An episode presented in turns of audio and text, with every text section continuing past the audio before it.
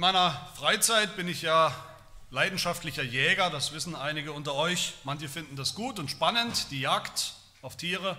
Andere, viele Leute heute finden das gar nicht so gut, sind da sehr kritisch.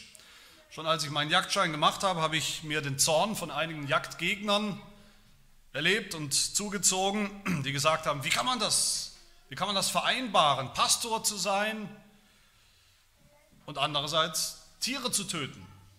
Tiere, die sind doch auch Geschöpfe Gottes. Unschuldige Geschöpfe. Wie kann man die einfach töten? Immer mal wieder werden wir auch in unserem Revier im Wald Opfer von Vandalismus, von solchen Jagdgegnern, die dann die Hochsitze äh, zerstören oder besprühen mit, mit Sprayfarbe und draufschreiben Mörder. Ich will heute natürlich kein Plädoyer für die Jagd halten, das kann jeder halten, wie er es will, ob man jagt oder nicht, das ist reine Privatsache nach meinem Dafürhalten, das kann jeder tun, wie er will, wobei ich schon der Meinung bin, wer Fleisch essen will, der kann nicht gegen die Jagd sein und dann sein Fleisch lieber im Supermarkt zu Schleuderpreisen aus irgendwelchen Farmen kaufen. Aber meine Frage ist, haben, stimmt das, haben diese Jagdgegner recht, wenn sie mich und andere Jäger als Mörder bezeichnen? Natürlich nicht, Gott sei Dank nicht, aber die Frage ist, warum? Warum nicht? Und zwei Dinge müssen wir uns unterscheiden, müssen wir unterscheiden, wenn wir uns diesem sechsten Gebot nähern wollen, wenn wir das verstehen wollen. Das erste, was wir unterscheiden wollen und müssen, ist, wir müssen unterscheiden zwischen töten und morden. Das ist die erste wichtige Unterscheidung. Der Begriff, den manche Bibelübersetzungen, auch hier die, die wir gerade gelesen oder die ich gerade vorgelesen habe, wo es heißt töten, das ist eigentlich der Begriff, der dahinter steht im Hebräischen, ein sehr klar definierter Begriff. Dieser Begriff wird nie gebraucht in der Bibel für das Töten im Krieg zum Beispiel, wenn Soldaten töten, was ihr Beruf unter bestimmten Bedingungen ist. Der Begriff wird nie gebraucht für die Todesstrafe, wo ein Mensch vor Gericht der Todesstrafe verurteilt wird und deshalb den Tod erfährt. Dieser Begriff wird auch niemals gebraucht in der Bibel für das Töten von irgendwelchen Tieren. Besser wäre es, wenn wir diesen Begriff aus dem sechsten Gebot, wenn wir das übersetzen mit Morden. Das ist ein Begriff, der eigentlich viel besser passt. Du sollst nicht morden. Und so wie im Hebräischen dieser Begriff etwas ist, den, den man eigentlich sowieso nur Menschen antun kann, nicht Tieren. So ist es auch mit dem deutschen Morden. Man kann keine Tiere morden. Man kann Tiere töten. Man kann Tiere auch unberechtigt oder grausam töten, was man natürlich nicht sollte, aber man kann Tiere nicht ermorden. Dieser Begriff aus dem sechsten Gebot, töten oder morden, hat mit dem Töten von Tieren, mit der Jagd überhaupt nichts zu tun. Morden ist etwas anderes als töten, das ist bis heute so in unserer Sprache, auch im, im Rechtssystem ist das so, im Strafrecht, auch in unserem Strafrecht, in den meisten Ländern, zumindest westlichen Ländern, ist Mord definiert als das Töten von Menschen, und zwar aus heimtückischen oder niederen Beweggründen mit böser Absicht, nicht aus Versehen. Und das trifft auf Jäger eben auch nicht zu, wenn sie ein Reh schießen oder ein Wildschwein. Und das Zweite, was wir unterscheiden müssen bei diesem Gebot ist, wir müssen unterscheiden zwischen Mensch und Tier. Beim sechsten Gebot. Wir leben in einer Zeit, wo das nicht gemacht wird, wo Tiere auf eine Stufe gestellt werden mit dem Menschen. Das ist ein, ein Ergebnis, ein Resultat der Evolutionslehre, die verbreitet wird, die man uns beibringen will, die schon den Kindern im, im jungen Alter in, in, den Schulen beigebracht wird, wo es heißt, der Mensch ist im Grunde nicht, nichts anderes als ein weiterentwickeltes Tier, vielleicht ein besonders cleverer, ein besonders gut aussehender Affe, ein besonders gut gekleideter Affe, aber er ist eben nichts qualitativ anderes. Aber die Bibel sagt das nicht. Die Bibel unterscheidet ganz deutlich. Die Bibel sagt, Gott hat beide geschaffen. Gott hat Mensch und Tier gemacht im Schöpfungsbericht. Aber die Bibel sagt, nur über den Menschen, nur über den Menschen hat Gott ausdrücklich gesagt, du bist mein Ebenbild, du bist mein Gegenüber, du bist mir ähnlich. Im Schöpfungsbericht Genesis 1, Vers 26, wo Gott spricht, lasst uns Menschen machen nach unserem Bild, uns ähnlich. Gott schuf den Menschen in seinem Bild. Im Bild Gottes schuf er ihn als Mann und Frau. Und mit dieser Unterscheidung sind wir mittendrin in der Begründung des ersten Gebots. Wir sollen nicht morden. Das sechste Gebot lautet so, du sollst nicht töten, du sollst nicht morden. Ich denke, man kann sagen, das sechste Gebot ist das am wenigsten umkämpfte oder umstrittene Gebot von den zehn Geboten. Wenn man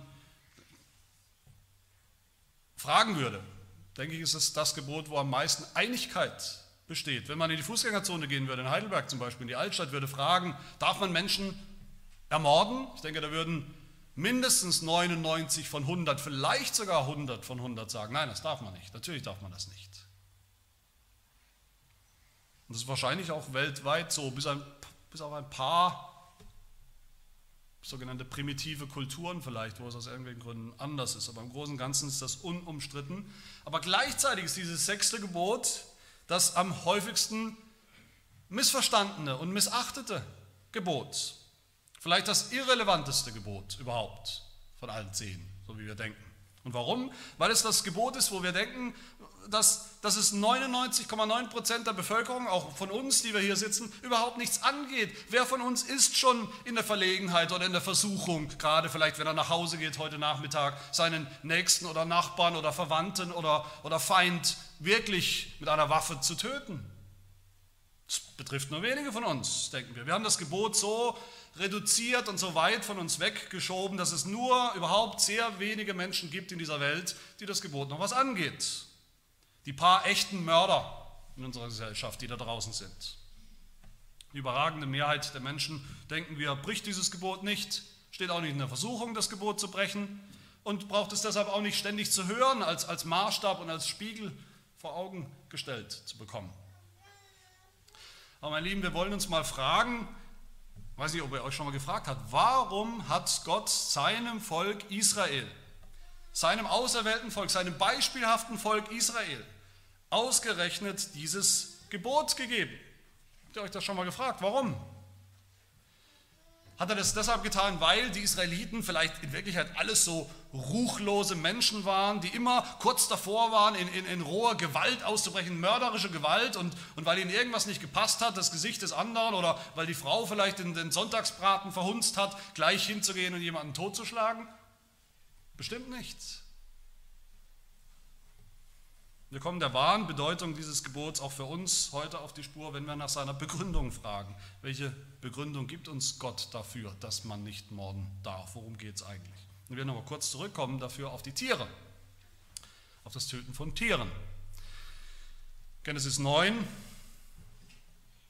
nach der Sintflut als Gott sozusagen nochmal neu anfängt mit der Menschheit, eine neue Schöpfung aus der Flut äh, heraus entsteht, Leben wieder möglich ist, da sagt Gott zu den Menschen, dass sie alles essen dürfen, was diese Schöpfung zu bieten hat, Pflanzen und Tiere. Der Mensch muss kein Vegetarier sein. Gott sagt, wir haben es eingangs gehört aus Genesis 9, alles, was sich regt und lebt, Tiere inklusive, soll euch zur Nahrung dienen. Wie das grüne Kraut habe ich es euch alles gegeben. Nur dürft ihr das Fleisch nicht essen, während sein Leben, sein Blut noch in ihm ist. Also Fleisch essen ja, aber nicht noch lebendig. Jedoch geht es weiter, jedoch euer eigenes Blut will ich fordern, von der Hand aller Tiere will ich es fordern. Was heißt das? Wenn ein Tier einen Menschen tötet, dann muss, soll das Tier auch getötet werden. Das hat es verdient. Und weiter, und von der Hand des Menschen, von der Hand seines Bruders will ich das Leben des Menschen fordern. Also wenn ein Mensch einen anderen Menschen tötet, ermordet. Und dann sagt Gott eine Regel, eine Grundlage, wer Menschenblut vergießt, dessen Blut soll auch durch Menschen vergossen werden. Denn, die Begründung für das Gebot hier auch, denn im Bilde Gottes hat er den Menschen gemacht. Das heißt, weil Gott den Menschen als sein Ebenbild geschaffen hat, Gott ähnlich, deshalb ist es verboten, es ist völlig undenkbar, dass ein Mensch einen anderen Menschen ermordet. ermordet. Und wer das trotzdem tut, der löscht nicht nur ein Menschenleben aus, der will Gott auslöschen, das Bild Gottes auslöschen im anderen.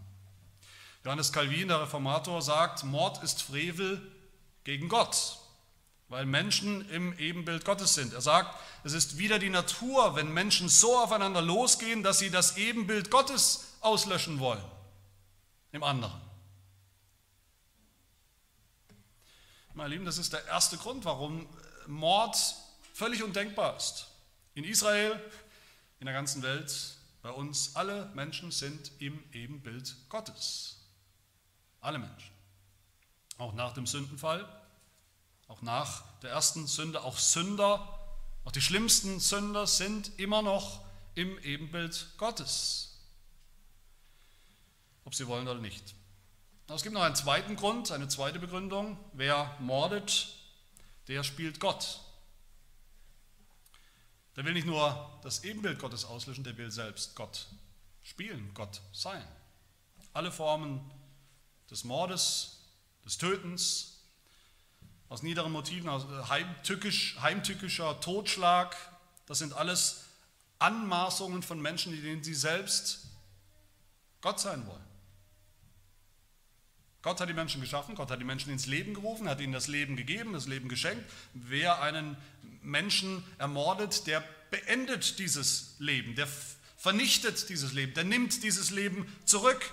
Der Mörder ist eine Art Antischöpfer, der das, was Gott geschaffen hat, aus dem Weg räumen und vernichten und auslöschen möchte. Gottes gute Schöpfung zerstören will. Also Gott verbietet das Morden, erstens, weil wir alle im Ebenbild Gottes sind, weil der Mörder das Ebenbild Gottes antastet, Gottes Bild antastet und zweitens, weil nur Gott, der Schöpfer, das Recht hat, das Vorrecht, die Macht, Leben zu nehmen. Leben, das er gegeben hat, auch wieder zu nehmen. Wenn wir das begriffen haben, diese Begründung, dann können wir uns fragen, was ist da konkret verboten in diesem Gebot oder Verbot? Es gibt ja ganz unterschiedliche Formen des Tötens. Da gibt es zunächst natürlich das worin es auch ganz offensichtlich geht, natürlich den echten, offenen, tatsächlichen Mord an echten Menschen, da wo ein Mensch einen anderen, aus welchen Motiven auch immer, aus niederen Motiven natürlich, totschlägt, vernichtet, ausradiert. Das sind in Deutschland jedes Jahr immerhin 800 Menschen, 800 echte Morde, echte Mordopfer und dazu noch eine Dunkelziffer natürlich. Und oft müssen wir uns vor Augen führen, oft sind das, diese Mörder, keine Massenmörder, keine Menschen, die wie Monster auf der Straße rumlaufen, denen man schon an der Nasenspitze ansieht, wozu sie fähig sind, sondern oft sind das sogenannte Beziehungstaten. Das ist eine Ehe, die schief geht, eine Freundschaft, die versauert und verbittert, die Dinge eskalieren und die, die sonst vielleicht unter Umständen noch gar nicht so straffällig geworden sind oder vielleicht noch überhaupt nicht straffällig geworden sind, werden dann unter Umständen relativ plötzlich zum Mörder.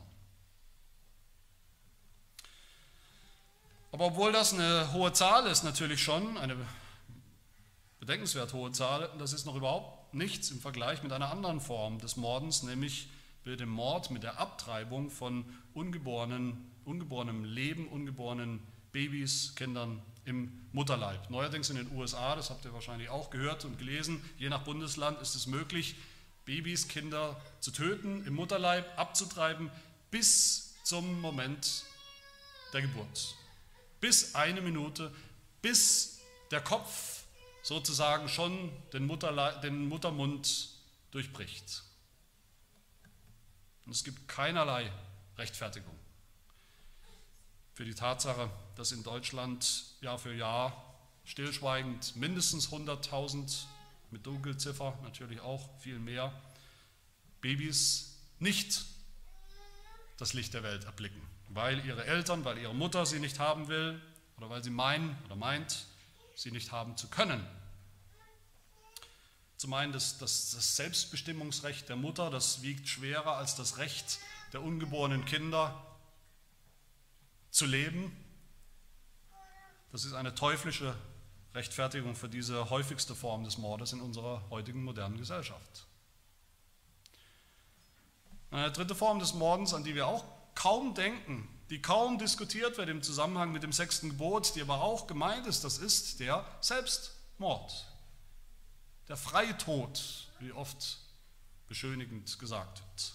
Alle 53 Minuten nimmt sich in Deutschland ein Mensch das Leben. Das sind die, die tatsächlich sterben.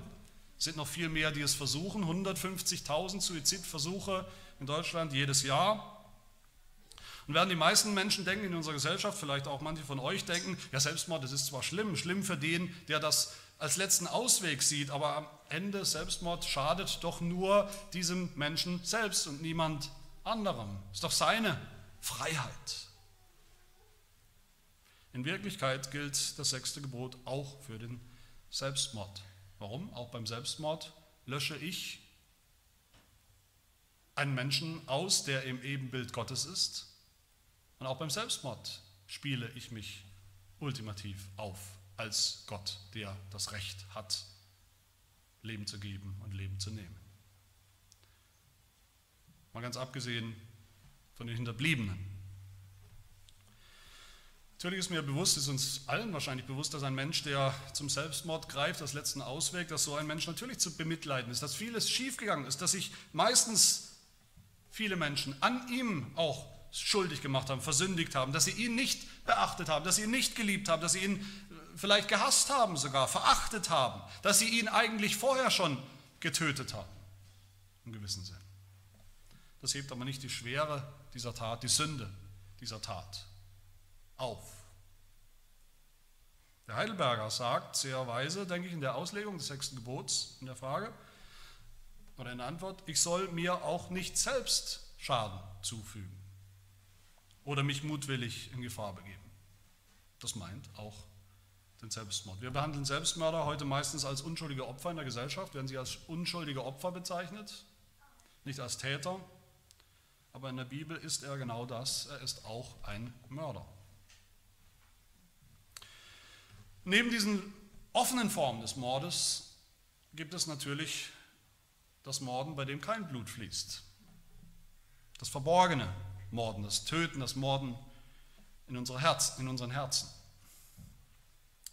Ich habe schon gesagt, wer meint, er sei kein Mörder, nur weil er diese offenen Formen des Mordes, diese tatsächlichen Formen des Mordes nicht praktiziert, der hat den eigentlichen Sinn dieses Gebots nicht begriffen. Jesus selbst sagt das in der Bergpredigt. Jesus selbst hat den Schriftgelehrten seiner Zeit vorgeworfen, dass sie das sechste Gebot auch so reduziert haben, bis es sie eigentlich gar nichts mehr angeht. Er sagt in der Bergpredigt Matthäus 5 ab Vers 21, ihr habt gehört, dass zu den Alten gesagt ist, du sollst nicht töten. Wer aber tötet, der wird dem Gericht verfallen sein. Ich aber sage euch, jeder, der seinem Bruder ohne Ursache zürnt, wird dem Gericht verfallen sein. Wer aber zu seinem Bruder sagt, Raka, der wird dem Hohen Rat verfallen sein. Wer aber sagt, du Narr, der wird dem höllischen Feuer verfallen sein. Und was tut hier Jesus? Jesus verschärft nicht das sechste Gebot, wie viele denken. Jesus gibt uns hier die wahre Bedeutung des sechsten Gebotes, wie sie schon immer war und schon immer galt. Was ist so schlimm, fragen wir. Was ist so schlimm an ein paar Schimpfworten, die Jesus hier nennt? Warum soll das gleich Mord sein im, im, im Sinne des sechsten Gebotes? Das Problem sind nicht die Schimpfworte an sich. Die Bibel selber, Gott selber, Jesus Christus selber spricht Menschen manchmal als Narren an. Dasselbe Wort, das wir hier haben. Benutzt manchmal Jesus, benutzt manchmal Gott in der Bibel für Menschen, die es tatsächlich sind.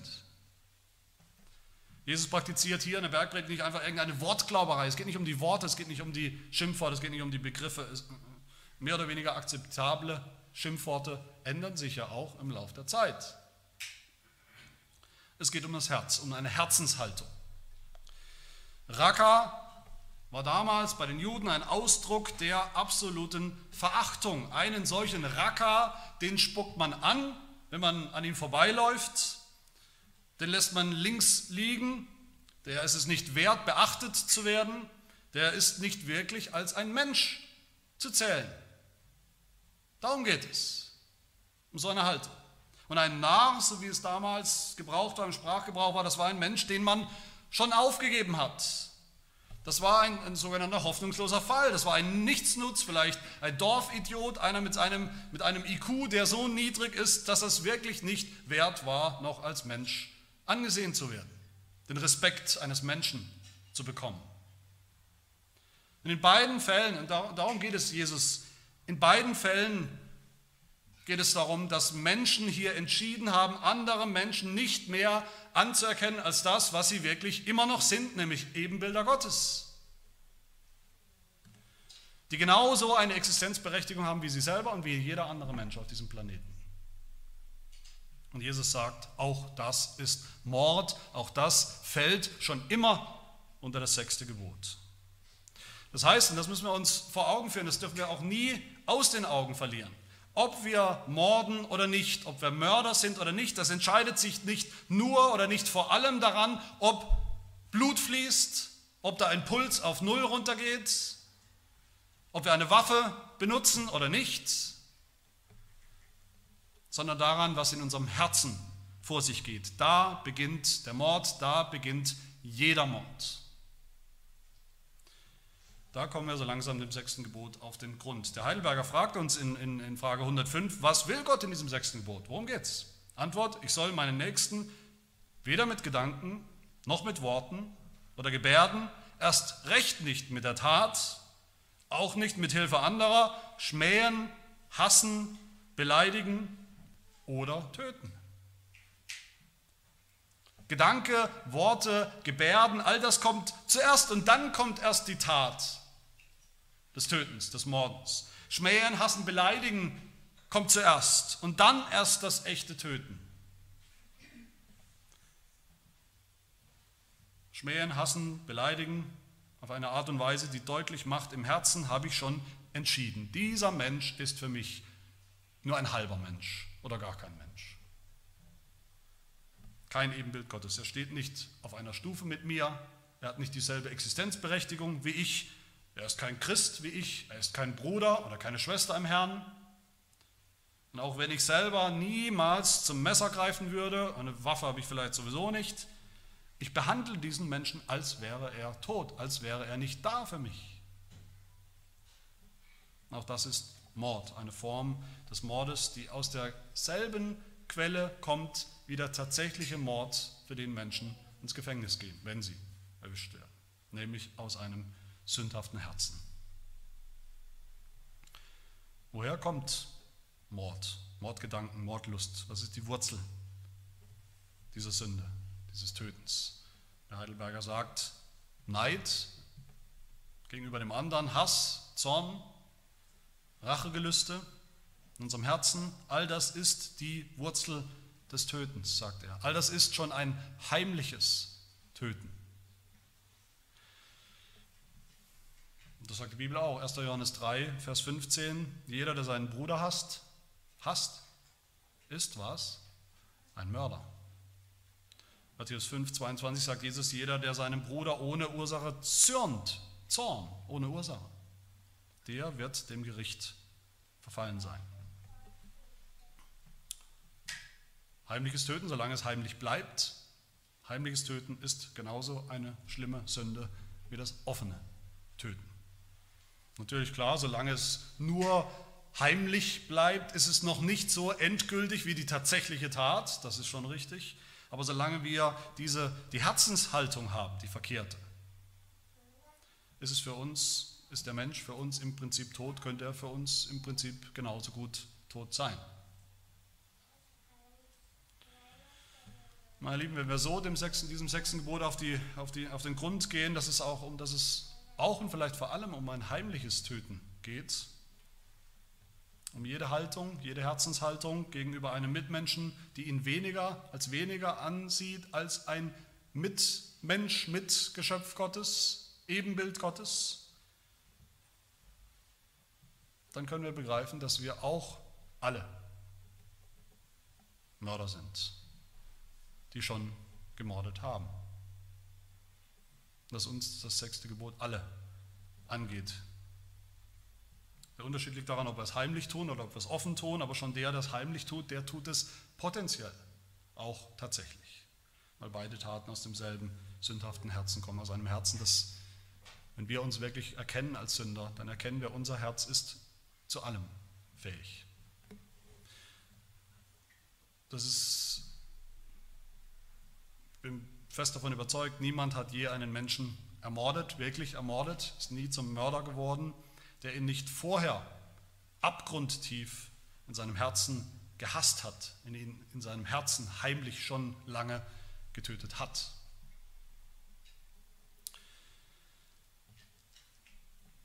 Und wie bei allen Geboten hat auch dieses Gebot eine Strafe. Wie ist der Tod überhaupt ins Leben gekommen? Diese Schöpfung, er war nicht von Anfang an da. Am Anfang war nur das Leben, ein gutes Leben. Gott hat Adam den Weg des Lebens gezeigt, aber Adam wollte etwas anderes. Adam wollte sündigen. Adam hat die Sünde gewählt, hat gesündigt gegen Gott, gegen den Gott, in dessen Bild er geschaffen war, in dessen Ebenbild er war. Er wollte nicht als Ebenbild Gottes leben. Er hat rebelliert gegen das Ebenbild Gottes. Und dafür hat Gott ihm eine Strafe angedroht, nämlich die Todesstrafe. Genesis 2, Vers 17. Gott spricht zu Adam, du musst gewisslich sterben. Wer sich auflehnt gegen das Ebenbild Gottes, sehen wir auch hier, der hat nichts anderes verdient als den Tod, als vom Erdboden, von dieser Erde, von diesem Planeten vertilgt zu werden, ausgetilgt, ausgelöscht zu werden. Und genau das hat Gott auch als Strafe verhängt. Wir erinnern uns Genesis 6, der Herr sprach, ich will den Menschen, den ich erschaffen habe, der jetzt aber Sünder geworden ist, vom Erdboden vertilgen. Vom Menschen an bis zum Vieh und bis zum Gewürm, bis zu den Vögeln des Himmels, denn es reut mich. Ich bereue, dass ich sie gemacht habe.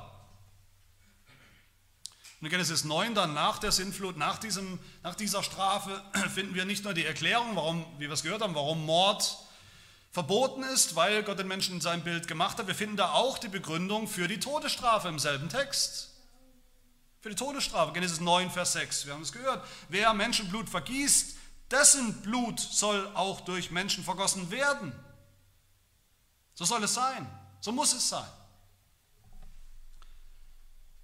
Es ist allein Gottes Recht, Leben zu nehmen. Aber Gott tut das, hat das getan durch Menschen, die er dann dafür dazu beauftragt hat. Autoritäten, allen voran der Staat, die Gerichtsbarkeit, die Exekutive, die Gerichte, die das getan und verhängt haben, diese Strafe. Deshalb lesen wir auch im Heidelberger in der Frage zum sechsten Gebot, die wir schon gehört haben, nicht nur was verboten ist, sondern auch was geboten ist. Da heißt es dann, darum hat auch der Staat den Auftrag durch seine Rechtsordnung, das Töten zu verhindern. Und wie tut der Staat das? als Ultima Ratio das Töten verhindern? Durch Töten, durch die Todesstrafe, indem der Mörder aus dem Verkehr gezogen wird, ein für alle Mal. Ist das nicht pervers, fragen viele? Ist das nicht völlig pervers, Mord mit, mit Mord oder mit Tötung zu vergelten? Ist die Todesstrafe nicht auch ein Mord, ein, ein Auslöschen von, von einem Ebenbild Gottes? Fällt die Todesstrafe nicht auch unter das sechste Gebot? Nein, das tut sie nicht. Wir haben gesagt, das sechste Gebot, das richtet sich gegen das Morden, das Töten aus niederen Motiven, wo ein, eine Privatperson hingeht, einfach weil sie sich ungerecht, ungerecht behandelt fühlt, weil sie zornig ist oder was auch immer, an einen anderen ermordet. Die Todesstrafe vollzieht aber nicht eine Privatperson, sondern der Staat, eine Obrigkeit, eine Autorität, eine Autorität, die Gott eingesetzt hat. Der Apostel Paulus schreibt in Römer 13, die Obrigkeit, die, die Regierung ist Gottes Dienerin, zu deinem Besten, zu unserem Besten, tust du aber Böses, so fürchte dich, denn sie trägt das Schwert nicht umsonst. Gottes Dienerin ist sie. Und das Schwert, das der Apostel Paulus meint, das ist nicht nur ein Bild, das war lange Zeit ein echtes Schwert, mit dem echte Köpfe gerollt sind, nämlich die Köpfe von Mördern. Beim Mord soll der Staat, die Obrigkeit, die Todesstrafe verhängen. Und warum? Um deutlich zu machen, was wir gehört haben. Es gibt kein schlimmeres, endgültigeres Verbrechen, als ein Menschenleben auszulöschen, das Bild Gottes auszulöschen. Mord ist antigöttlich, Mord ist satanisch. Und deshalb hat der Mörder sein Recht zu leben verwirkt und muss aus dem Weg geräumt werden. Er verdient keine Chance mehr, irgendwann in 25 oder 50 Jahren vielleicht doch noch ein besserer Mensch zu werden.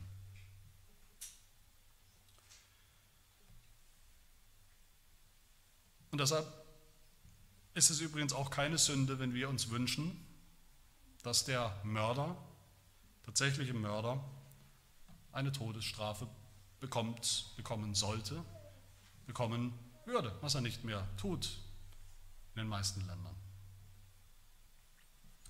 Aber auch hier müssen wir das ganze sechste Gebot im Blick behalten, nicht nur das offene Morden, sondern auch das heimliche.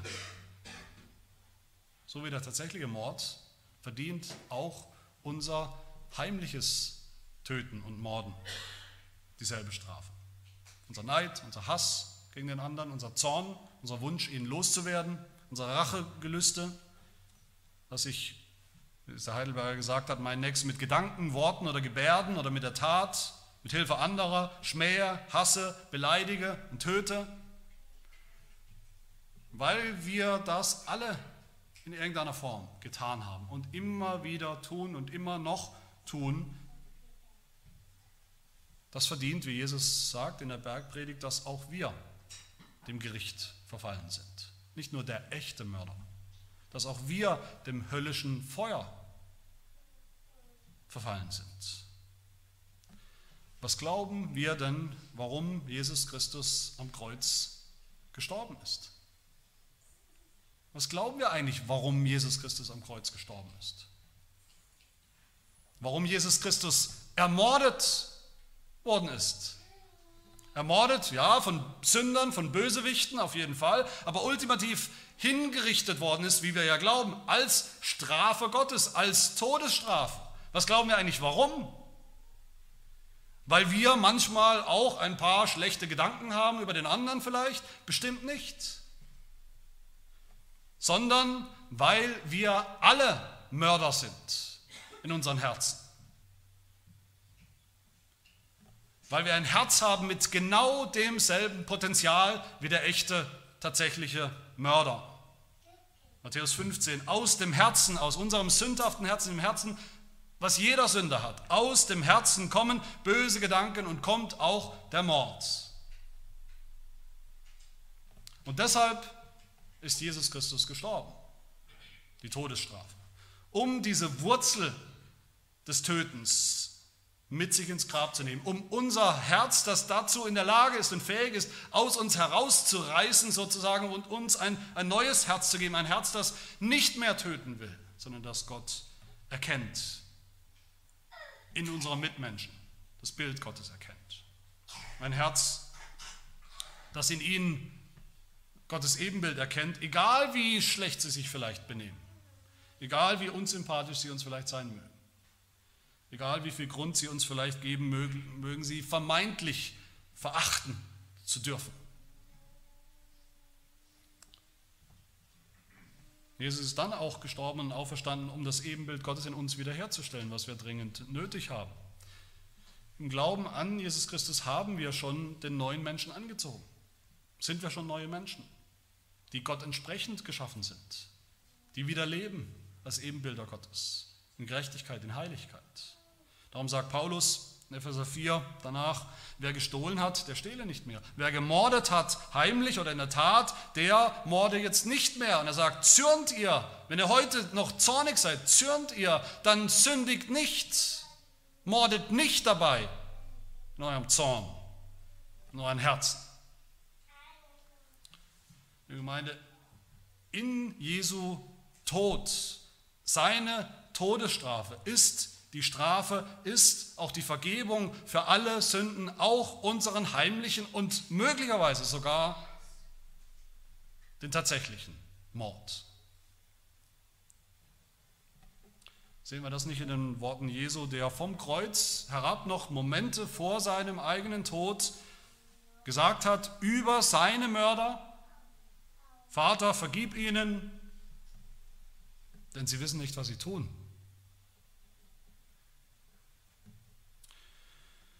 Und so kommen wir zum Schluss in aller Kürze noch zur positiven Ausrichtung. Wie sollen wir dann leben nach diesem Gebot, im Einklang mit diesem Gebot? Das Gebot ist nicht, wie viele denken, wie wir vielleicht gedacht haben, nur negativ. Du sollst nicht. Das ist auch sehr positiv. Johannes Calvin noch einmal, der sagt zu diesem Gebot und den anderen, die noch kommen, die Summe der zweiten Tafel, das ist überhaupt kein Verbot, sagt er, sondern ein klares und ausdrückliches Gebot. Du sollst deine Nächsten lieben wie dich selbst. Darum geht es, auch in diesem Gebot. Und das bedeutet, sagt er weiter, wir sollen getreulich alles tun, was in unserer Macht steht, um das Leben unseres Nächsten zu schützen, alles daran zu setzen, um ihm zum Wohlergehen zu verhelfen und Schaden von ihm abzuwenden und ihm in aller Not und Gefahr beizustehen. Und das war schon immer die, die eigentliche Absicht, die Gott verfolgt hat mit diesem Gebot, schon im Alten Testament. Leviticus 19, wo das auch zitiert wird, da heißt es, du sollst deinen Bruder nicht hassen in deinem Herzen, Du sollst nicht Rache üben, noch Groll behalten gegen die Kinder deines Volkes, sondern du sollst deinen Nächsten lieben wie dich selbst. Ich bin der Herr. Darum geht es positiv in diesem Gebot. Und unser Katechismus fasst auch diese positive Seite zusammen, wenn er sagt, haben wir das Gebot schon erfüllt, wenn wir unseren Nächsten nicht töten? Natürlich nicht. Da fängt es erst an. Und er sagt dann, nein, indem Gott Neid, Hass und Zorn verdammt, will er, will Gott positiv, dass wir unseren Nächsten lieben wie uns selbst, ihm Geduld, Frieden, Sanftmut, Barmherzigkeit und Freundlichkeit erweisen, Schaden, so viel uns möglich ist, von ihm abwenden und auch unseren Feinden Gutes tun. Ich meine, wir leben, wir können leben im Einklang mit diesem Gebot, wenn wir, wo immer wir die Gelegenheit haben, das Leben fördern und schützen und achten. Wenn wir die Armen, Unterdrückten, die sich nicht selber helfen können, in unserer Gesellschaft fördern und beschützen, das ungeborene Leben habe ich schon erwähnt, Kinder, die sich nicht selber helfen können, die missbraucht werden von denen, die sie eigentlich beschützen sollten, die Alten in unserer Gesellschaft, die immer mehr von den Menschen schon aufgegeben werden, als die, die man nicht mehr braucht, die man abschieben kann, die man loswerden kann. Wenn wir auf die zugehen in der Welt, auf die sonst kein anderer Mensch zugeht, weil wir in ihnen etwas sehen, was sonst niemand anderes sieht, was die Welt nicht sieht, nämlich das Ebenbild Gottes. Wir achten dieses Gebot auch in der Gemeinde. Wenn wir in der Gemeinde annehmen einander als Brüder und Schwestern, die, die uns vielleicht von Natur aus überhaupt nicht sympathisch sind, überhaupt nicht gefallen, denen wir vielleicht nicht so richtig gönnen wollen, dass sie auch zur Gemeinde gehören, die wir am liebsten links lieben lassen würden. Ignorieren ist sozusagen der höchste Liebesbeweis. Wir lassen sie einfach in Ruhe, dann ist das Thema erledigt, denken wir wenn wir anstatt dessen fragen, wie kann ich meinem Nächsten dienen, seinem Leben, seiner Entfaltung, seinem Wohlergehen, seinem Besten, seinem Ruf. Die volle Erfüllung dieses Gebots ist, du sollst deinen Nächsten lieben wie dich selbst. Das bedeutet nicht, ich soll selbst verliebt sein, lieben wie mich selbst. Ich liebe mich selbst die ganze Zeit. Nein, warum liebe ich mich selbst? Ich liebe das Ebenbild Gottes in mir und in anderen. Das heißt dann auch, dass wir im Einklang leben mit diesem Gebot, wenn wir unsere Feinde lieben. Auch die, die uns nicht wohlgesonnen sind, die nicht unser Bestes suchen, die unsere Liebe, wie wir denken, unsere Liebe äh, nicht verdient haben, weil die so böse und gemein sind. Gerade die Nächstenliebe ist eine ganz praktische, wichtige Anwendung dieses Gebots. Wir sollen unsere Feinde lieben. Aber warum um alles in der Welt sollen wir das tun? weil sie trotz allem Ebenbilder Gottes sind, egal wie verstellt, wie entstellt dieses Ebenbild vielleicht sein mag. Wir sollen unsere Feinde lieben, indem wir nie vergessen, was ist eigentlich das Evangelium. Das Evangelium ist, dass Gott in Jesus Christus seine Feinde geliebt hat, uns als seine Feinde geliebt hat, als wir noch Feinde waren, als wir noch Sünder waren, als wir noch Mörder waren. Und deshalb lasst uns kämpfen gegen die Wurzel des Tötens in unserem Herzen, gegen das heimliche Töten in jeder Form. Lasst uns kämpfen gegen Neid, Hass, Rache, Gelüste, auch gegen die, sage ich mal, stillen Formen des Tötens, die wir so gerne verharmlosen, dass wir den anderen eben übersehen, dass wir den anderen absichtlich übersehen, dass wir den anderen ignorieren, dass wir den anderen klein machen, dass wir seinem Ruf schaden, dass wir seine Not nicht erkennen oder dass wir seine Not nicht zu unserer Not machen, dass wir seine Bedürfnisse nicht zu unseren Bedürfnissen machen in der Gemeinde oder darüber hinaus. Lasst uns positiv Liebe üben, das ist die allerbeste Arznei gegen das Morden. Lasst uns, wie Calvin es gesagt hat, alles tun, was in unserer Macht steht, um das Leben unseres Nächsten zu schützen, ihm zum Wohlergehen zu helfen und Schaden von ihm abzuwenden und ihm in aller Not und Gefahr beizustehen. So wird uns das sechste Gebot zu einem positiven Lebensprogramm. So wird das sechste Gebot, das uns zum Evangelium wurde, durch Jesus Christus auch zum Evangelium für andere, für unseren Nächsten, wer immer das sein mag. Amen. Lass uns beten. Herr, wir danken dir für das Leben, das du geschaffen hast, das du auch uns gegeben hast. Wir danken dir, dass du besonders uns Menschen in deinem Ebenbild erschaffen hast, damit wir dich widerspiegeln. Selbst als Sünder tun wir das immer noch. lass uns dieses Ebenbild achten und schätzen, wo immer wir es sehen, weil wir dich darin erkennen, weil wir dich darin schätzen und ehren wollen. Wir danken dir aber auch, dass du dabei bist, heute in deinem Sohn und durch deinen Geist dieses Ebenbild in uns wiederherzustellen, in uns Sündern, die wir im Herzen Mörder waren. Er hilft, dass wir in dem neuen Leben leben, das du uns schon geschenkt hast durch das Evangelium im Glauben, dass wir nicht mehr nur auf uns selbst schauen, sondern dass wir auf unseren Nächsten achten, unseren Nächsten lieben, anstatt zu hassen und heimlich töten zu wollen. Er lass uns so zum Zeugnis werden in dieser Welt, zum Zeugnis deiner Liebe und deines kräftigen Evangeliums. Das bitten wir in Jesu Namen. Amen.